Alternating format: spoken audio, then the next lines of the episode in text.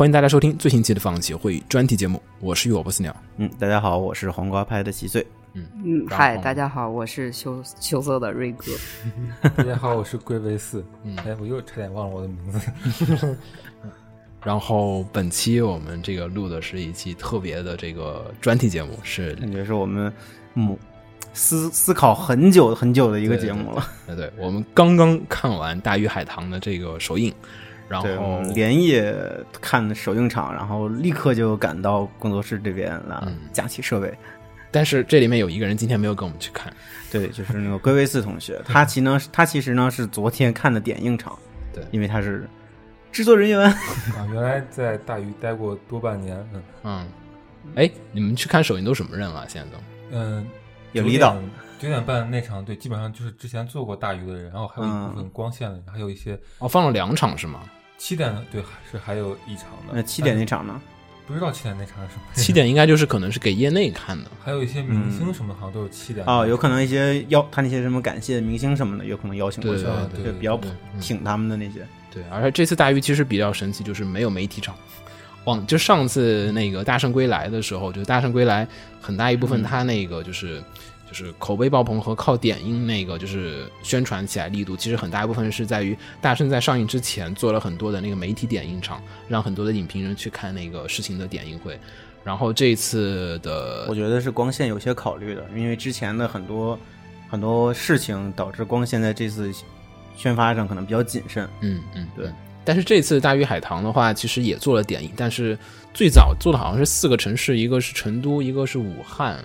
然后还有是哪几个城市，我有点记不太清楚了。然后分别是做了一下这次的这个点映会，呃，然后北京场也就是其实也是昨天的时候才，对，就是六号，其实六号的时候才开始放的。今天啊，今天晚上我们看已经其实是八号的，八号的凌晨已经首映了。对对对，然后今天的话就是看完了这个片子，然后所以我们就把瑞哥，然后还有就是参与了制作的龟威斯同学瞪过来，然后说：“哎，觉得这个片儿就是，其实因为这个片子吧，有很多地方啊，还是说在上映之前，其实就是已经就是。”满城风雨的感觉，就是很多人就是已经就是这个片没上映之前，它的口碑就已经开始有起起伏伏的很长一段时间的一个变化，而且也应该能算是国内，我感觉应该是国内历史上期待最长的一部动画片了吧？应该是，应该应该是最长的一部了，算是很多人都是确确实实等了说十几年的这种。对，嗯，然后本期我们想聊一下的话，就是我们一个是说观后感，但是。呃，又考虑到很多同学可能不愿意听剧透啊，所以我们这期节目会分成上下两个部分。就是节目正中间的时候会告诉大家，我们后面开始聊剧透的一些这个关于剧情啊，还有作画呀，还有一些这个音乐部分，还有一些这个东西的一些评价。尤其就是说这个片儿其实。任何片子都是有好有坏，这个《大鱼海棠》也就是不例外，就是说它好坏也是很分明的。所以我们在后半部分的时候会讨论一下这个。呃，在这个开始之前的话，我们就是前半部分的话，也是主要是想给大家一块的聊一聊，就是说一下这个片子的一些创作的背景。因为好像我们感觉，哎，这个片好像，呃，我们这一代就是参与做动画人，好像就是说，好多人可能说做动画的契机就是始于《大鱼海棠》。然后再加上可能我们就是天天在聊这个事儿，就感觉就是耳熏目染，就感觉哎，好像稀疏平常了。但是对于有一部分的听众朋友来讲，可能对于大鱼还并没有那么的熟悉。当然，可能也有部分很熟悉的朋友，可能也是说你漏掉了中间的一些细节。我们也想去回顾一下，简单的聊一下大鱼的这个起源啊，还有最早我们对大鱼的一个印象啊，去聊一下它这个最早的一些。创作的一些背景啊，还有一些这个意义，以及为什么说我们这期想跟大家一起聊一下《大鱼海棠》？为什么我们会说，为什么大家这么关注这个片子？为什么离奇的其他片儿没有那么多人关注？但是因为同期今天还有另外一支片子，像是《摇滚藏獒》也在上映，但是那个片子就远远没有《大鱼海棠》这么高的一个关注度。那么为什么使得是它成为这几年来说国内动画仅次于大仅次于《大圣归来》的这样子一个片子的一个关注度是为什么产生的？我们也想聊一下这个部分的。那么，我们就开始本期这个节目吧。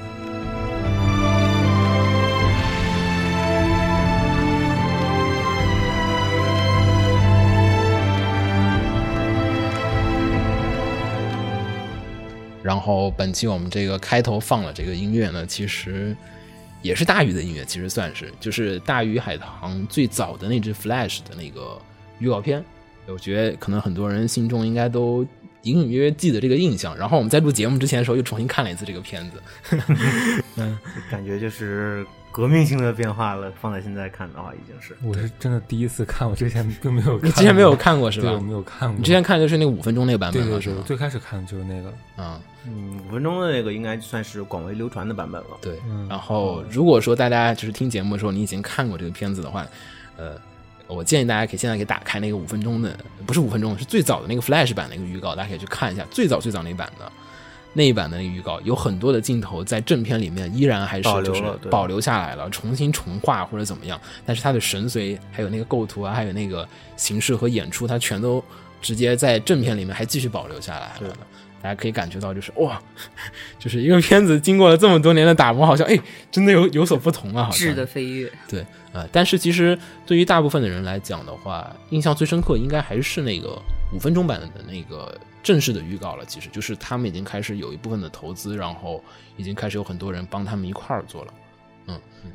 然后我们就是首先的话就想先说一下，就是关于《大鱼海棠》这个上映的一个意义，因为其实说实话，我们上次聊的时候这么就是火热的聊，就是《大圣归来》，但是《大圣归来》其实它没有什么没有背负什么压力，它就是只是在突突然就出来了一下，对他制作之前没有那么大的压力，其实可能呃虽然当当然对制作主创而言，可能当时他们创作的时候资金时间压力也还是挺大的，但是其实不如大鱼海棠这样子背负着一个就是我靠，感觉就是我觉得就是他对行业没有压力，对对对。对，然后大鱼海棠这边是对行业有压力，我不不光行业，就是已经全村人都指望着，就是啊我靠，就是就宏观来说的行业，嗯，就是大家会觉得大圣就是你你不火也不会有什么问题，但是你火了，就真的把这个东西带起来了，把这波节奏带起来了。嗯包括之后的你像光线啊、阿里啊，大规模投资，其实我觉得源头还都是嗯大、大圣的成功。嗯然后大鱼这边其实问题就比较复杂了，就是它本身有那么多年的一个积累在，嗯然后啊积累下来的，无论是粉丝还是粉又转黑了，还是说黑又转粉，对黑又转粉了，就是它积累下来的，无论是正面和负面的东西都太多了。嗯然后它片子最终出来的质量会非常大的影响很多东西，嗯然后会影响很多观众对于中国动画的一个长期的看法和期待，包括行业对这个东西，就像你刚才前面说的，说大圣它是不是一个偶然的现象？嗯那如果大鱼这边也是同样，我跟大圣一样积累了这么多年，嗯然后做的也堪称巨制或者怎样，然后如果最后效果不好，那很多投资或者什么的就会，对对对包括包括评论人，包括观众可能会觉得啊，大圣那就是个就是个奇迹，然后这其实还是完蛋偶然。现象那只是对对对。中国动画还是扶不起来，对，但是如果他真的很成功了，哪怕前面那么多波折，那么多呃议论，他如果真的成功了，那就是等于给动画行业、给这个这个、这个业界一个嗯强心针的感觉，就等于呃确实会是，就就是加强了大圣的那个好的苗头。嗯。对，嗯，但是其实我上映之前也是说，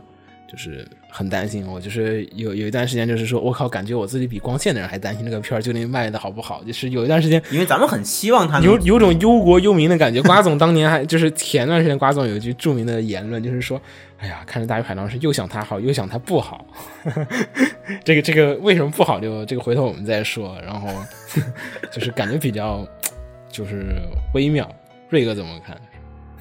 就是我觉得，就是大鱼海棠的成功的话，确实会让一些投资者对动画这个这个行业带来信心，就是有可能就是会有大部分大量资金会涌过来，嗯就是因为大家能看到了，就是呃大圣也好，对大鱼也好，他们就是一旦有了两个成功的例子，就说明了其中一个并不是偶然。对对对，也就是说，其实你如果要是给上足够的时间，就周期，嗯还有足够的金钱的话，确实能够做出好东西。但那个，我我们可以接下来再说，因为有可能会涉及到就是日本和韩国现在市场，就是嗯对于就是还有对中国那天注资的这个问题，对，嗯，嗯，我们待会儿可以再讲。然后其实我觉得还有就是片子的风格问题，比如说《大圣归来》是那一种比啊较青青年、比较热血的风格，但是大鱼就文文艺一些，文艺这种气息的东西能不能扎根就相？当于是各个种类的动画片在中国就是有有没有同样的市市场？但总体来说，其实两个片子的一个一个方向还都是比较往中国的这个文化或者风格、传统对，东西我觉得上去靠的。其实大家还是希望在影院里能看到属于中国自己己味道的东西对，嗯嗯，比如说大圣，它其实成功也有一个很重要的原因，是因为它的题材，民族情怀，我觉得对是。，因为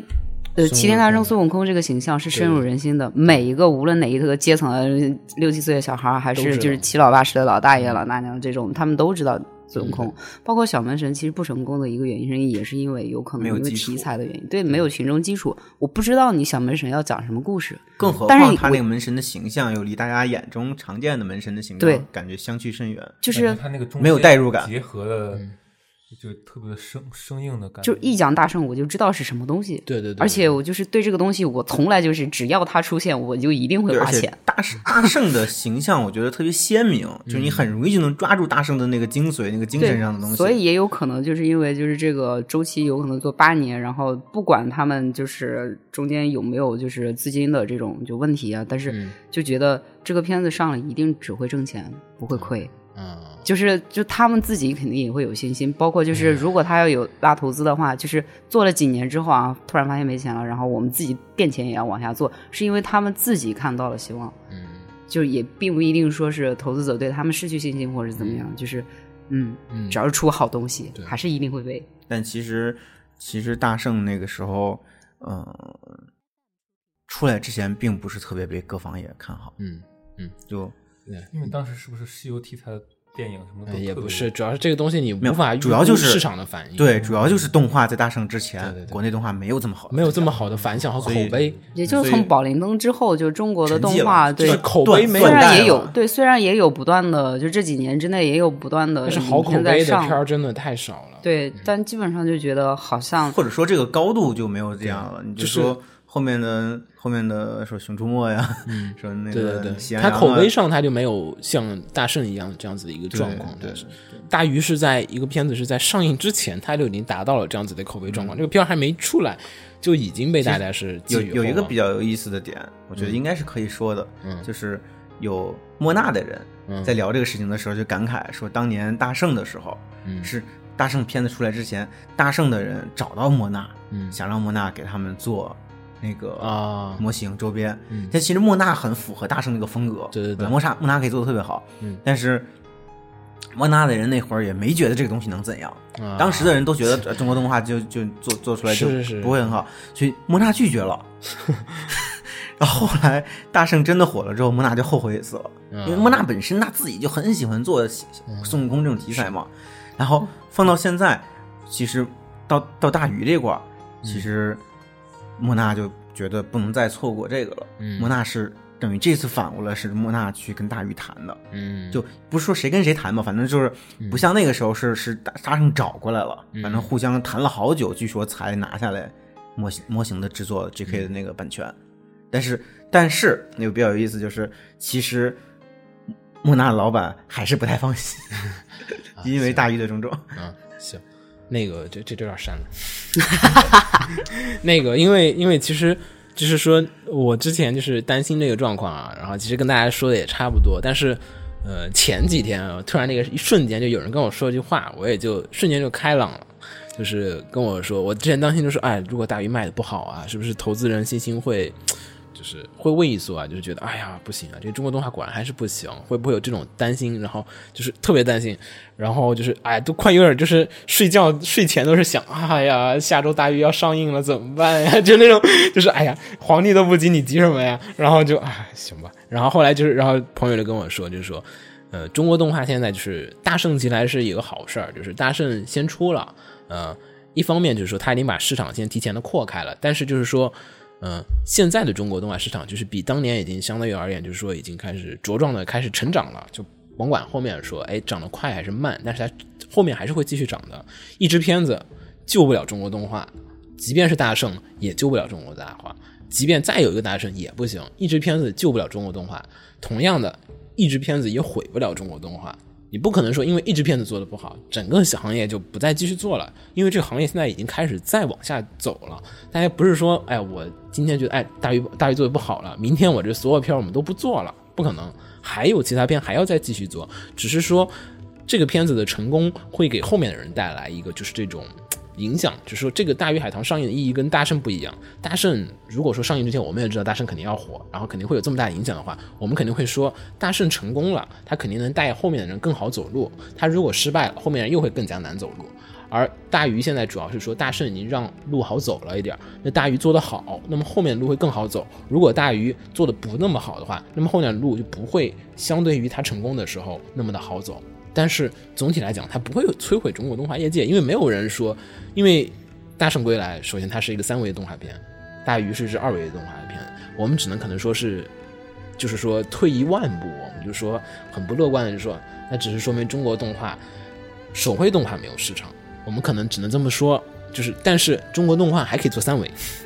嗯，就是我们说一个特别悲观的状况下，所以说我觉得《大鱼》现在上映的意义，就是尤其今天看完片子之后，其实。一瞬间，我然后再加上我前几天看了一些很多的朋友已经看完点映的，还有一些导演的朋友的看完之后对我说的一些话，我觉得也是啊，是，就是《大鱼海棠》现在这个片子它出来，它证明了一些事情，但是它的意义可能我们不需要把很多的，就是这种责任啊或者什么，就是哎，全中国动画就靠你了，就不能说你把一个所有的责任都甩给一个片子去完成这个事情，因为说实话，《大鱼海棠》。他身上被我们倾注了太多莫须有的这种压力，或者说是一种东西。可能也许别人当时做这个片子后，只是说我想好好做个片子，把我梦里面，因为呃，这个这个剧本是张春的梦里面，还是梁梁璇的是吧？啊，梁璇的梦里面，他自己的一个梦境改编出来，可能只是说我想还原一下我自己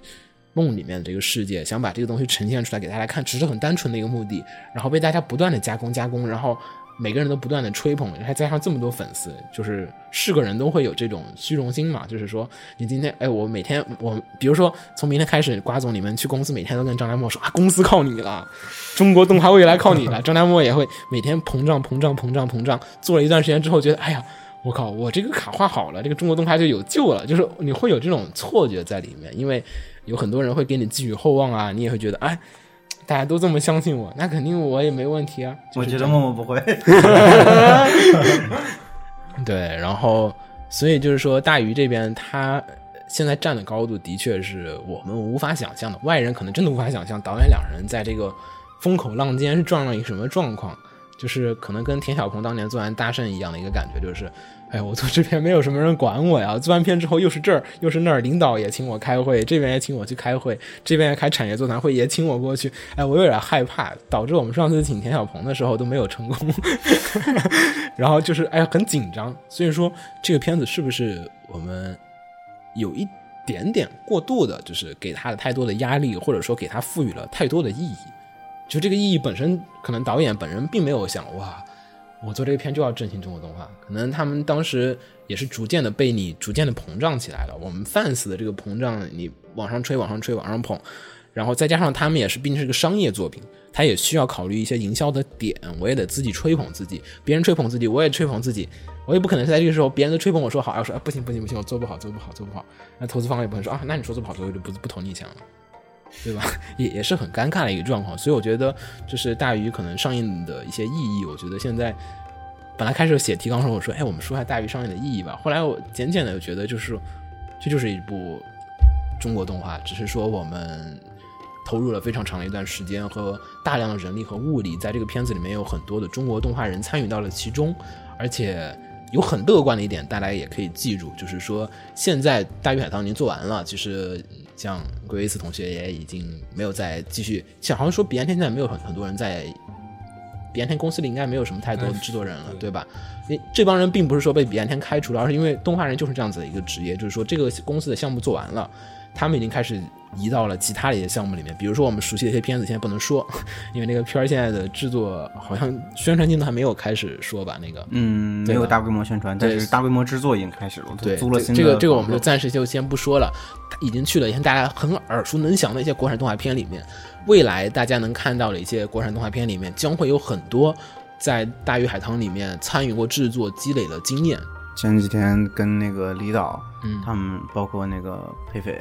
嗯，都是大鱼海棠的，呃，执行导演。对，跟他们聊天的时候，他们也在感慨，说现在国内也形形成了这个状态，就是，嗯，倒过来倒过去就这些人对对对，做大一一群人都在做大鱼海棠，嗯，大鱼海棠。做完了之后，一群人又跑去做另外的 一两支片子。嗯，但其实这样的一个好处就是能先把这一群人全带起来，对，通过这些片子全锻炼起来，我对们有一些真正成熟的人才、嗯才能带新的人。就是说，以前我们中国动画人，其实好多动画人，说实话，你说做大项目，哇，我做个动画电影，哎，好像有点难找。都是外包，对，但是你这次看《大鱼海棠》这个下来之后，哎，有很多人他都做过大的项目了。先甭管这个流程好还是坏，他至少跟完了整个片子，他能从中学到很多的长篇经验。这个长篇经验是跟短篇经验完全不一样的。你做毕设的经验和你做一个几百人、上千人，然后然后上千万的这个投资这样做出来这片子是完全不同的。我们现在已经开始有一批这样的动画人，他有这样的一个经验了，这种经验是很宝贵的。我觉得《大鱼海棠》现在很大一点意义对我而言，就是说，我觉得它成功也好，失败也罢，或者说怎么样，但是对于中国动画而言，它是相当于是交了一个学费。我我现在认为就是这些片子都是属于交了一个学费，我也很感谢光线啊，还有就是这些动画人啊，就是说，我们先不管这片子最后成功怎么样，但是做这个事情、做这个片子的过程和经验，呃，不会因为它的结果而改变。我们已经参与到它的过程当中去了。像鬼子同学，你画完之后，感觉也跟你以前画完动画之后一些感受，应该是会有很大的一所不同的。在自己学校里面画的时候，和你进入到大公司的时候，可能他们有些缺点，你会从中知道啊，这些缺点是怎么怎么样。你也会考虑我在以后的片子、自己的片子里不要犯这种错误。你看着他的优点，你在将来的片子里面，你会继续沿用他的一些这种优秀的一些这种想法和一些技巧和创意，再带到之后的片子里面去。我觉得《大鱼海棠》现在就是属于一个我们开始累积了。因为《大圣归来》的那个片子，其实做完的人人就散了，然后那个大家就投到各个地方去。我觉得在哪儿都能遇到一两个大圣归来的人，但是他们没有凝聚在一起。而大鱼的人做完了之后，他们并没有就是说散开，还是说抱着一团一团的人，就是去到其他的工作室开始做其他的一些新的片儿。我觉得就是说，看大鱼，呃，我觉得所以说。大鱼归来，呃，大，不好意思，呃，大鱼海棠的话，我觉得就是说，这个片子现在的意义对我而言，就是说，嗯、我没有再为他寄予那么大的厚望，但是我我觉得现在这个片子对我而言，就是已经不是说我希望他成功怎么怎么样，而是说我觉得这个片子已经现在这个片上映的这一瞬间的开始，其实它所有的意义已经对我们动画人而言的基本意义，它已经实现了，它完成了这个培养。让一部分人去体验这个大型长片这么难得的一个经验的这样子的一个过程。这几年中国动画，说实话，手绘动画长片做得好的，你这种经验已经越来越少了。再加上《大鱼海棠》，就是无论怎么样，它制作周期再怎么长，但是精益求精的这种过程，我没有特别向商业低头，我就想做一个我单纯我想做一个片子，这种唯我主义的这种片子，就包括它的剧情也是一种就是。我是以我个人为中心，而不是说为整体为中心，这样子的私人主义这种在里面，他把这个片子已经做出来了。我觉得就是好像它的意义已经达到了。我觉得可能这意义我也说不出来是什么，但是嗯，我觉得现在对大鱼海棠而言，就是成功失败已经不是我们该去讨论的一个状况，而是说，只是说我能从大鱼海棠里面，我们还能再学到什么东西。他其实已经把他的海棠的花瓣啊或者什么东西，已经其实馈赠给。每一个参加这这个片子的人，而且将来的动画业界也会继续受到大鱼海棠的这个力量的一个馈赠。其实，我觉得这是大鱼海棠非常最大的一点意义。它上映了，我觉得他就是成功了。真真的，这个这个就是可能大家觉得，如果在知乎上说这个话，肯定下面会有上上百个就是差评，赞肯定是不会有几个人的。但是我觉得对于动画人而言，可能我说这番话，可能大家应该。会对，挺有挺有共鸣的，对，应该会挺有共鸣。而且其实从侧面也说明，就是看完大鱼这个片子之后，并没有对他很失望，对对对，真的其实觉得很很不错的片子。对，我觉得有很大的突破，对对对很多东西我们失去的东西，好像我们又找回来了。当年宝莲灯那些东西，我在这个片子里面，我又再次中见到了它的影子。可能的确，它有些地方你不能跟这个比，但是它有些突破，我觉得这是很重要的一点。嗯，这个意义，所以，嗯。嗯，我觉得就是在听众朋友哈，我们今天开头这个部分我们就先聊到这儿了。然后就是啊，开头上面，我我再补一下，就是对动画的，就是从业人来人员来说的话，其实大鱼真的是一个很好的锻炼的机会。对，就是以后这种机会会越来越少，甚至将会没有。就是这个这个行业来说的话，就是这么残酷。就比如说我我如果有钱的话，然后我要投一个好的创意，投一个好的剧本，投一个好的导演，嗯然后我让他去做一个东西的话，我肯定会让他保证中期的制作质量。嗯，但是在以目前的就是中国的就是中期制作团队来说的话，其实是有一定的危险性的，因为你看到就是这个片子里面的就是原动画也好，就是他的表演是非常就是怎么讲，演出确实还是会有一点问题，但是就整体来说的话，无论是从体积啊，然后还是运动规律啊，还是一些就是、呃 pose 啊就造型的好坏来说的话，就不一样，确实嗯不一样，嗯。其实我觉得，就是如果以后真的还有这种机会的话，嗯，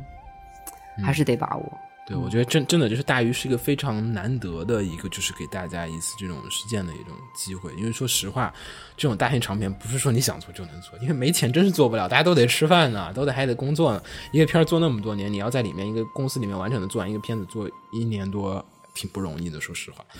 然后，嗯，所以上半部分我们可能就是想简单的只说一下这一节，因为说实话，这个意义啊，其实可能我们动画人自己有时候会有点自嗨。我觉得这个片子啊，对于所有的你如果说想从事动画或者要制作动画的人，我觉得不妨呢去电影院里面去，嗯，相当于怎么说呢？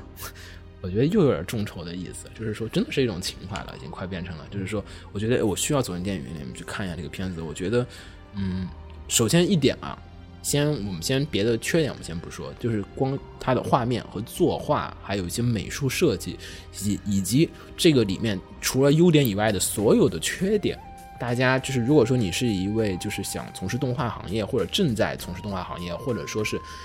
你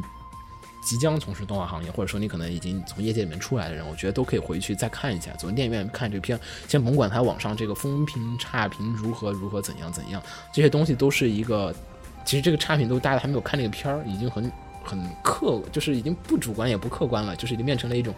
我就是为了黑他而黑他这样子的状况。比较刻薄，日日常的调调侃，对，已经变成日常调侃。但是我觉得这个片子，呃、很多人我在看知乎上已经有人说，是说这片即便上映了，我也不会去看。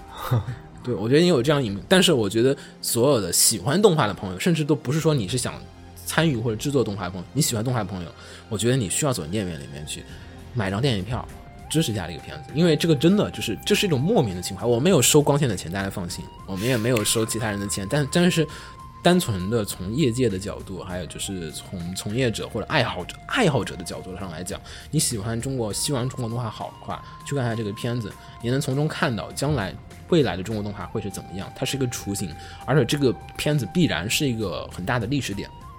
我觉得他他历史点的地位已经跟大圣一样，他是无法就是无论他成功失败来讲，成功他是作为成功案例，失败他作为失败案例，他都会留下来。但是这个片子里面，他作画留下那些痕迹，一帧帧的画面，每一帧的画面，它里面那些作画的痕迹，它是保留下来的。你可以从中看到，就是中国动画人可能十几年之后，我们再回来看这个片子，也许中国十几年之后动画哇比这个好多了。当年看这个东西啊，哎呀，当年奉为天神，现在觉得啊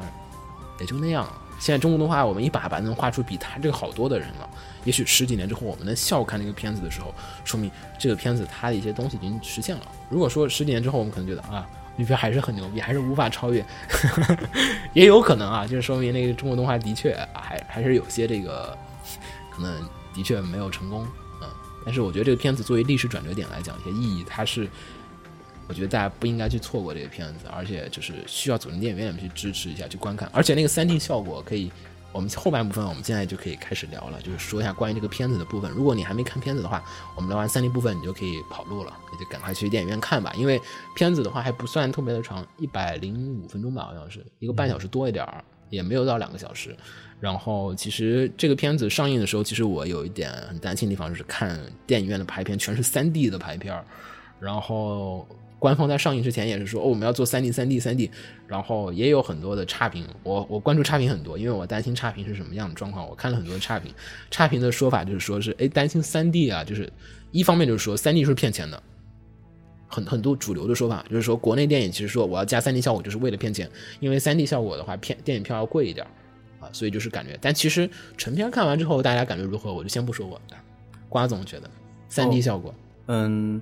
还行，没有像我担心的似的刻意的做的很三 D，啊，就是做的还比较柔和，比较舒服，应该说嗯。是，就是我会很担心，因为它本质上还是一个二维传统二维手绘为主的片子，嗯。它三维如果做的用力过度的话，就会导致比较明显的骗的感觉。啊，这个还好，就是没有就感觉他做的模型，我感觉他好像都。对，有几个人物我记得，嗯，是灵婆吧之类的，嗯。感觉好像，嗯，不知道他做的比较细，还是说因为很因为比较柔和，所以不明显，就会有一种好像投射了的感觉，嗯嗯。就是三 D 效果挺不错的。我觉得就是很多一些而且而且还有一个就是它可能那种大场面、大场面的静止那个比较静的镜头用的比较多，然后那种镜头像那种云雾、嗯空间空间感很强的那种场景，它三 D 的效果就会更好一些。瑞哥呢，就觉得 3D 效果是呃，三 D 这种东西嘛，就是之前就是我也有参与过跟学校做的一个片子，它那个也是以二维为主的，然后后来也是绘的三转对三维，对手绘的，然后转三维，然后它那个就是转的会比较生硬，啊然后我在上对我在上就这个大鱼之前，然后我还在担心，我操，你逼的你做人类，就是啊就是一片儿一片儿的对对对，就是片儿化特别严重，然后嗯你就感觉特别出戏，因为那个时候也是因为技术有限吧，啊就是。对，然后就是反正那个时候就是一张背景，然后要不断的抠下来，然后抠东西，然后再把抠下来的部分的后面再补上，然后就那样去做。嗯但是我不知道现在是怎么样做法，但是至少比那个时候要缓和很多。就是嗯，融合度呢？觉得感觉就就融合度其实就会比较好，可以接受是吧基本上没有可以接受你觉得是加分还是减分？因为我我看的时候，我不断取下眼镜，戴上眼镜，取下眼镜，戴上眼镜，在那看，但是如果是我个人的话，我可能会比较偏向直接看二维的。还是偏向于觉得对对对看二维是吗？因为就是有一些东西的质感嘛，就是啊虽然可能空间感会加强，但是质感那种东西就是嗯挺难说得清的吧。就是这个应该也是个人爱好吧。啊这是对对 对，我觉得前十分钟那个鱼的感觉，三 D 的效果还可以。对，嗯，因为那个镜头纵深很强，嗯对对就是近处的鱼和远处的鱼拉的空间很大。还还有一个就是，我觉得可能也会会有点影响。比如说，就是它里面有一个镜头是那个有一条龙从那个飞出来，然后给了一个镜头是龙往纵深里方向去，但是那个就明显感觉到那个龙的身体太长了。嗯，就是它以现在的这个透视角度来说的话，它的身体就是往远处走的时候，不可能透视那么大，啊就是它一下就做的特别大，让人觉得有点跳，它加强了很多空间感就太强了，太就导致对，就导致会有一点违和。对，但是我觉得其实它很好，就是首先我觉得，首先大家说第一点嘛，就是担心第一点是说是画画面暗度，嗯，感觉怕明度变暗，因为你戴上三维眼镜、三 D 眼镜之后，其实说实话，那个画面的确变变暗了好大一截。我有时候看那个有有几段那个去到那个就是灵婆那边的时候，我就把眼睛取下，因为我看不有点看不清楚那个暗部的那个细节，我就取下眼睛看一会儿，再戴一会儿再看一下。有些的确的确，但是可能我们在这个影院还凑合吧，我觉得就是万达那个还不错，效果可能还，然后就是整体的那个明度还可以。我不知道就是你们看的时候感觉如何你？看电影的时候呢，其实就是如果你看早场，比如说九九十点钟的那一场的话，啊光线一定是暗的，因为它那个时候影院的灯还没有暖起来，对对对，还没有热起来，投影仪还没有。对，然后还有一点就是，你戴上眼镜的话，有可能会掩盖到呃掩掩盖掉画面的一些细节，但是但同样的，它会让你的眼睛更舒适一些，因为啊毕竟它你明度没那么对你刺激。你拿上去了之后，你有可能会发现，就是原本你看着不太过的红，对对对然后你拿掉之后就会特别红，对对对就会有这个有点像加了一片 ND 滤镜在前面的感觉。你你们看那个点映首映的时候，那个点映的时候感觉如何啊？嗯，会觉得很暗吗？你会觉得？我我是在第一排看的，我没有没有太影响啊，你第几排都一样。就，所以说，我感觉就是其实那个三 D 的效果对我来说，太刺激了。对，而且第一排是看看不太清啊，因为对，啊。然后感觉就之之前会担担心，就整个片子会不会太红之类的，啊，对，然后其实对，其实看的时候感觉也嗯还、还行，是是是，嗯，而而且瑞哥之前说，就那龙在那个、嗯。那个那个土楼土楼上面土对飞的那个镜镜镜头，就是我我带的时候，那个镜头还没有正式开开开始画。哦。就是，其实我感觉那个镜头三 D 是有加加加分的，就是哦。如果没有三 D 的话，它其实分镜就就就是一个水水龙在在转，就并没有现在那那那种特别向前冲的那种感感觉。嗯但是现现在的话，就感觉那个镜头 好像是嗯。比之之前的要好很多吧。啊是可能咱俩说的不是一个镜头，因为我看到那个镜头是应该是你后来就是你说的那个那个镜头后面的那个镜头，他往纵深里飞上我去我。知道他说是那个小孩伸出手去摸那个，摸那个，小孩伸出手就是有一个白龙，然后飞上去，对就是他。还有一个小孩是我画的，一堆小孩，一堆小孩伸出手啊！我操，嗯好吧，好吧，暴露，没事儿，这个老板不会扣你钱。确实有，就是之前，然后看到一张美术稿，也是灵婆的那一场，然后就觉得他那个红有点过爆。嗯，那现在戴上眼镜之后，感觉遮瑕，它遮掉了很多的瑕疵，因为它把画面的那个明度压暗、压暗、压暗之后，感觉其实我感觉啊，其实可能也有些这种考虑，就是说戴上三维眼镜之后，可以哎适当的就是把那，因为说那个 人人是说一白遮百丑嘛，但是那个画面其实说你你越暗一点，那个暗部细节就是越暗的话，其实你那个画面整体感觉就不会是嗯，但是我觉得可能张春会比较生气。对，就是张张春是那那种稍微偏了几个色度，他就对他很敏感对颜色很敏感那没办法，戴嗯戴那个眼镜就会有，那眼镜不同厂家生产的眼镜，它那个偏色都不一样。对，因为我之前看过他有一张就是没有处理过的画好的一张背景，然后我就觉得如果说全片是这样的话，我真的会出来会眼瞎。对，就是我看任何东西可能就会，哎，这个东西怎么变变绿？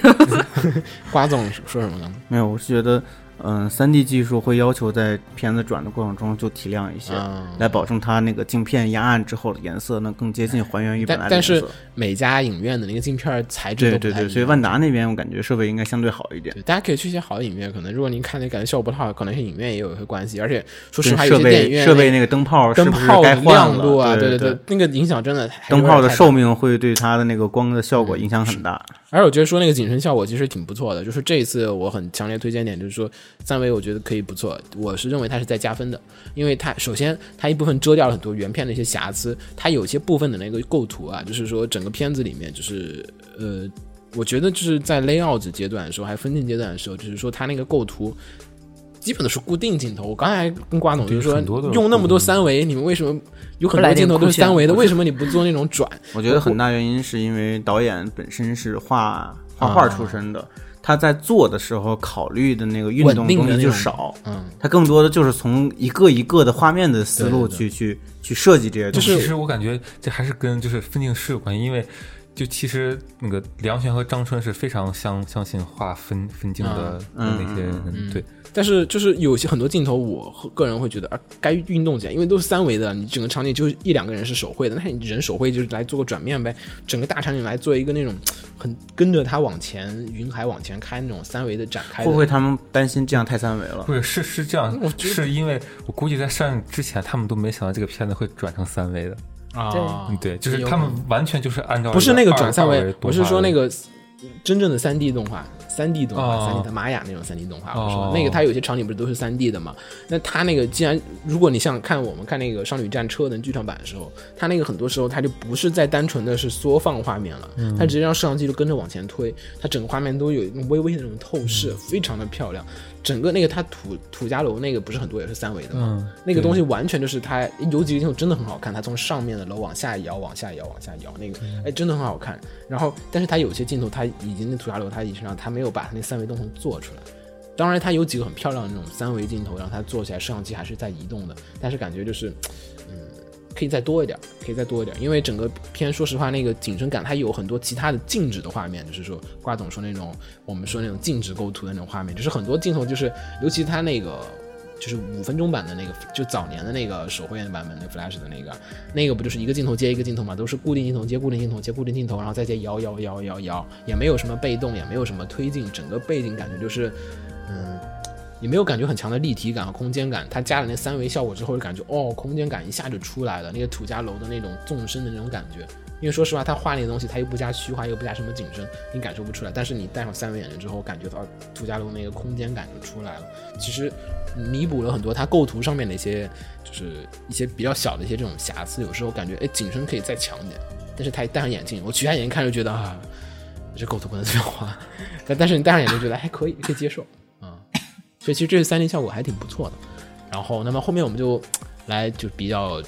常规的来说下这个观后感吧，因为这次这个片子其实说实话，很多地方可圈可点，真的是很激动了。看完之后，很就是很多话想说，很聊。然后我们就首先先聊一下这个片子的，首先说一下剧本吧，因为整个片子其实，嗯，我觉得一下最后上映之后，明天口诛笔伐也好，点赞也好，所有的人肯定都会要说剧本这个事儿的。一上来就挑问题比较大的这 个方向来聊。对，我们我们先先先先先，因为说实话，这个如果说整个片儿其他呀、音乐啊、什么画面啊、什么巴拉巴拉巴拉全部是加分的话，剧本是他整个片子里面的短木桶里面那块短板，对应应该是我觉得反正我一方面是剧本，一方面是整个剪辑的节奏这方面。对，反正就是剧本啊这块故事上来讲，其实说有很多的一些这个问题，我们这个后面就开始已经剧透了，那个呃想去看的朋友就可以关掉，然后去看完了再回来听我们聊。然后所以是不是应该把剧本放在最后再说？没有没有，先先说剧本吧，因为剧本我觉得还是比较的关键的。我其他观观点其实也不想提前说，大家带着先入为主的观点去看这个影片，我觉得也不太好，因为更多还是关注影片本身。你先看完影片再来听我们的一些这种评价，我觉得会比较好一些。我们也不想因为我们这个左右你的观感。还有就是后面的有一些环节，比如说原动画背景啊，对对或者是音乐这种，都都都是在辅助叙事的嘛，所以就是一开始还是聊一下剧本。我们先聊一下剧本吧。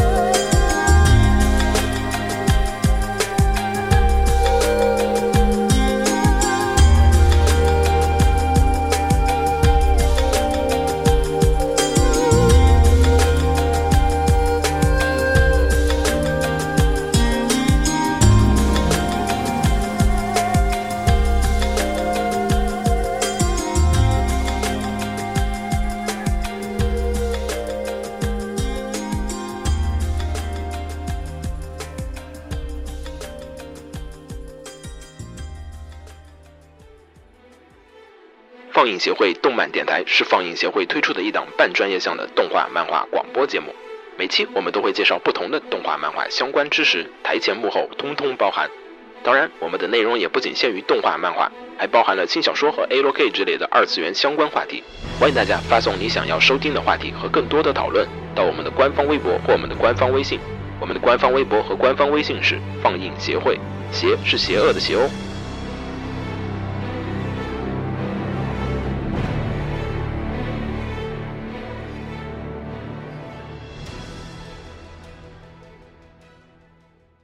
给楼给你妹啊！是给楼给好不好？